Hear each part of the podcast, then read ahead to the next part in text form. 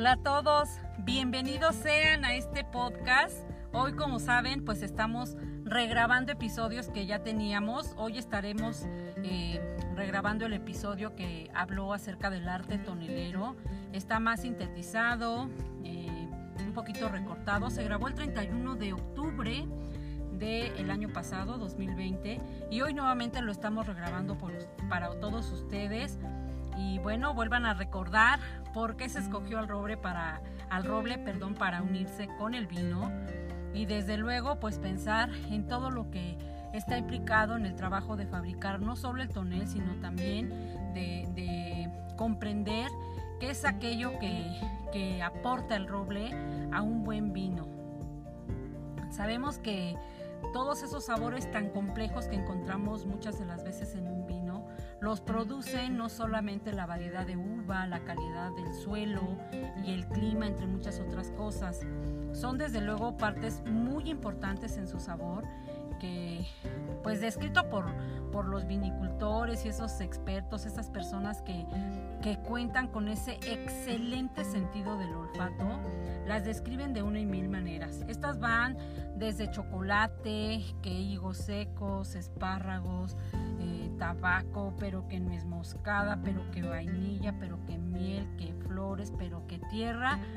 Y bueno, la lista sigue. Estas son solo pues algunas de esas eh, ingeniosas expresiones con las que ellos los describen.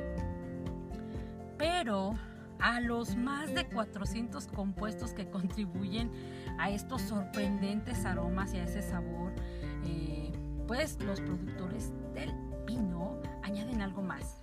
¿Y saben qué es?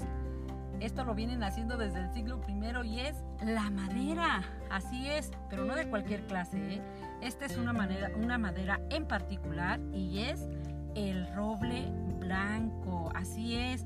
Desde luego que el vino, pues como sabemos, este ha formado parte de, desde el principio de la historia de la humanidad, donde en sus inicios, bueno, se utilizaban recipientes de barro y de cuero eh, para guardar el, jugo de, uva. Ahí se hacía eh, fermentar incluso, se almacenaba y también se transportaba en estos recipientes. Pero llegó un nuevo método que desde luego comenzó a ganar gran, gran popularidad.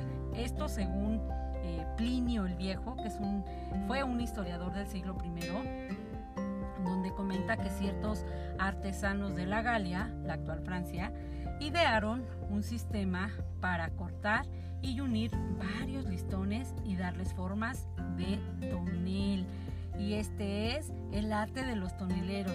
Estos pasaron eh, todos sus conocimientos y sus habilidades de generación en generación de cómo eh, llegar a crear estos útiles recipientes. Sin duda alguna,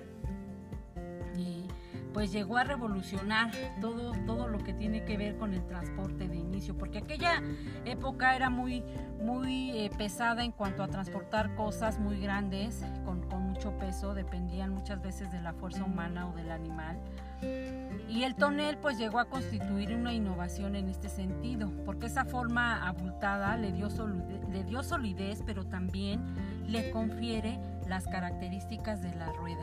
Mover una caja eh, muy pesada requería de varios hombres o incluso de una bestia de carga, mientras que una sola persona podía llegar a hacer rodar un tonel con la misma carga. Así es que como era más resistente, por ejemplo un envase de barro, o más fácil de transportar que una caja pesada, pues el tonel llega a fomentar el intercambio de toda clase de mercancías a lo largo de los siglos.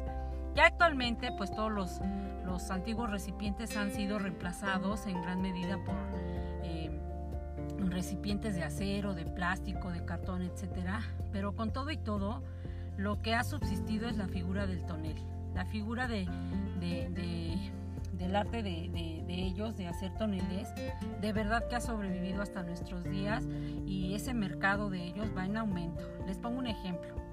Un solo fabricante, por ejemplo, del el Valle de Napa, que es una famosa región vinícola californiana, llega a producir más de 100.000 unidades al año de barriles. ¿Cómo ven esto? Así es que aquí, pues creo que es importante hablar ya de cómo se fabrica. Ustedes se han preguntado, se han puesto a pensar cómo se fabricará un tonel? En este caso el tonel de, de roble que es tan usado para añejar vinos, pues ahí les va. De inicio debe de hacerse con roble que sea de la mejor calidad. Y entre estos están los robles de Francia. Estos eh, robles de ese lugar pues son los, los elegidos, los, los más buscados para, para añejar. ¿Qué es lo que hacen aquí? Bueno, los leñadores empiezan derribando árboles que llevan entre 100 y 200 años de edad. ¿Cómo ven esto? Después esos troncos se van desgajando con un hacha hidráulica en el sentido longitudinal de las fibras. Aquí eh, pues hago mucho, mucho énfasis porque si no se hiciera así, ese corte longitudinal, bueno, el tonel no, no va a ser hermético y bueno, pudiera ser que por ahí existan algunas fugas. ¿eh? Así es que aquí es importantísimo el corte que se les da y es a donde van saliendo esos tablones que están sin pulir, que son los que ya están listos para ir haciendo de ahí duelas. Estos tablones de inicio se van a,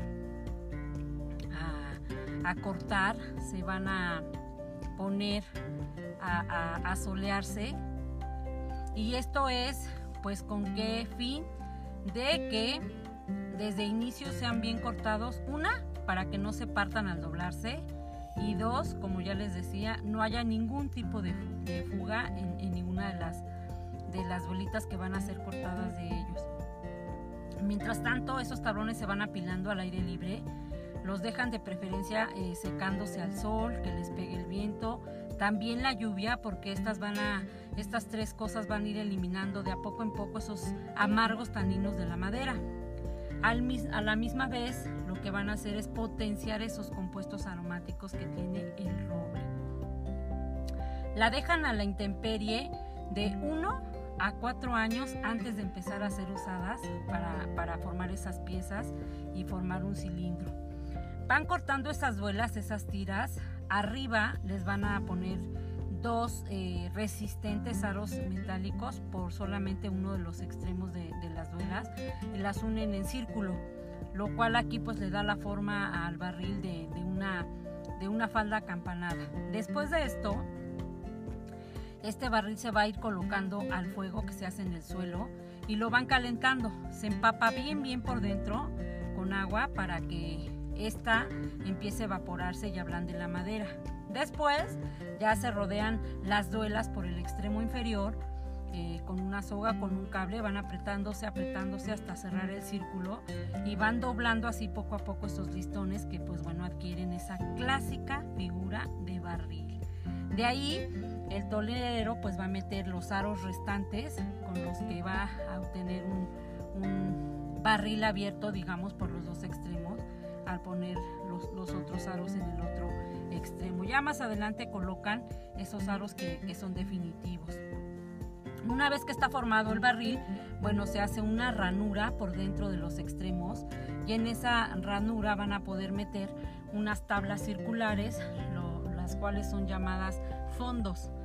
Estos van a cerrar el tonel pues de ambas eh, partes, de ambos lados. Estos fondos se hacen con listones de roble, los cuales se van a ir intercalando con finas hojas de junco con la finalidad de que éstas sirvan como sellador en caso de que la madera se llegue a hinchar o a encoger de, forma irregular. Es posible también que antes de colocar estos fondos, bueno, se vuelvan a poner eh, los barriles al, al, fuego para que se tuesten un poco más o para quemarse leve, levemente por el interior. El grado del tueste pues lo va a ir decidiendo el cliente según busque en sus toneles el grado de tostado para el sabor de vino que busca. Y esto lo hacen porque el tostado es el que intensifica esos sabores que el roble va a aportarle al vino. También pueden llegar a tostarse los, los fondos, esto de, este puede hacer por separado con, con, esa finalidad. Bueno, a continuación de esto ya el tonelero lo que hace es insertar, como ya les decía, los fondos y, lo sella bien, después va a practicar pues un agujero este, al tonel por el costado para que por ahí pueda llenarse y pueda vaciarse. finalmente lija y limpia el interior del tonel y ya está listo para despacharse. Así es que pues allí está brevemente la, la fabricación de un tonel. Y aquí pues viene una pregunta también muy importante, que una vez que está hecho el tonel o el barril, pues este es el elegido para producir vinos de calidad. porque Bueno, entre otras cosas, es porque esta, este, bueno, este tipo de madera es la ideal, no solamente para envejecerlo, sino porque también es una madera única, única en, poseer no solamente la resistencia necesaria, sino la, la cualidad de mejorar el vino. Se han eh, hecho experimentos con otro tipo de madera y no hay madera que tenga la resistencia y que mejore tanto los vinos como lo hace el roble.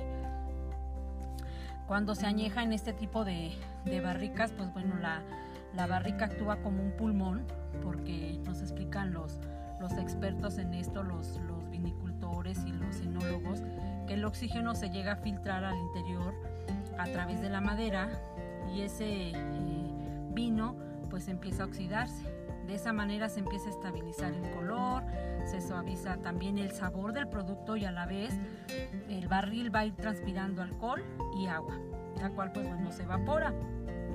Se van asentando las heces o sedimentos de levadura y gradualmente se van incorporando al vino esos azúcares y esos taninos que, le aporta el roble los cuales pues por supuesto son los que le confieren ese sabor tan característico a los vinos eh, pues de calidad. Antes del embotellado, eh, esta eh, cosecha tiene que ser mm, pues añejada el tiempo suficiente que es de 18 meses o incluso hasta más dependiendo del tipo de vino que se.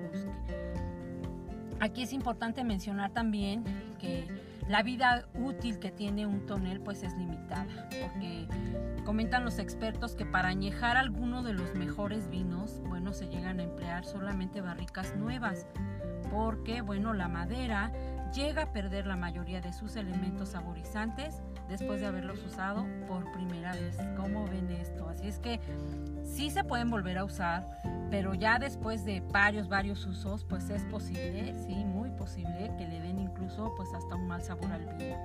He ahí eh, pues un punto importante.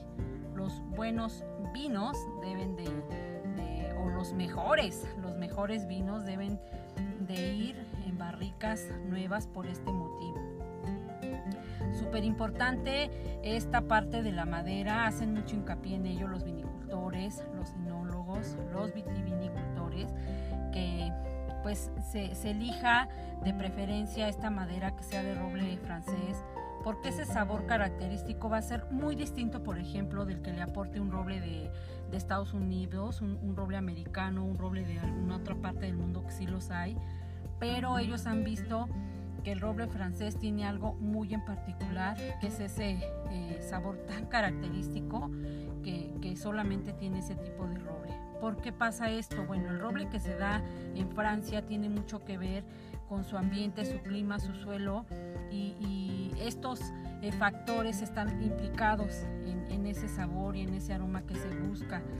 Desde luego que eh, en, otros lugares el clima, el suelo, incluso la edad que tiene el bosque, tienen mucho que ver y están implicados este, pues en, todas estas características que le confiere el roble blanco.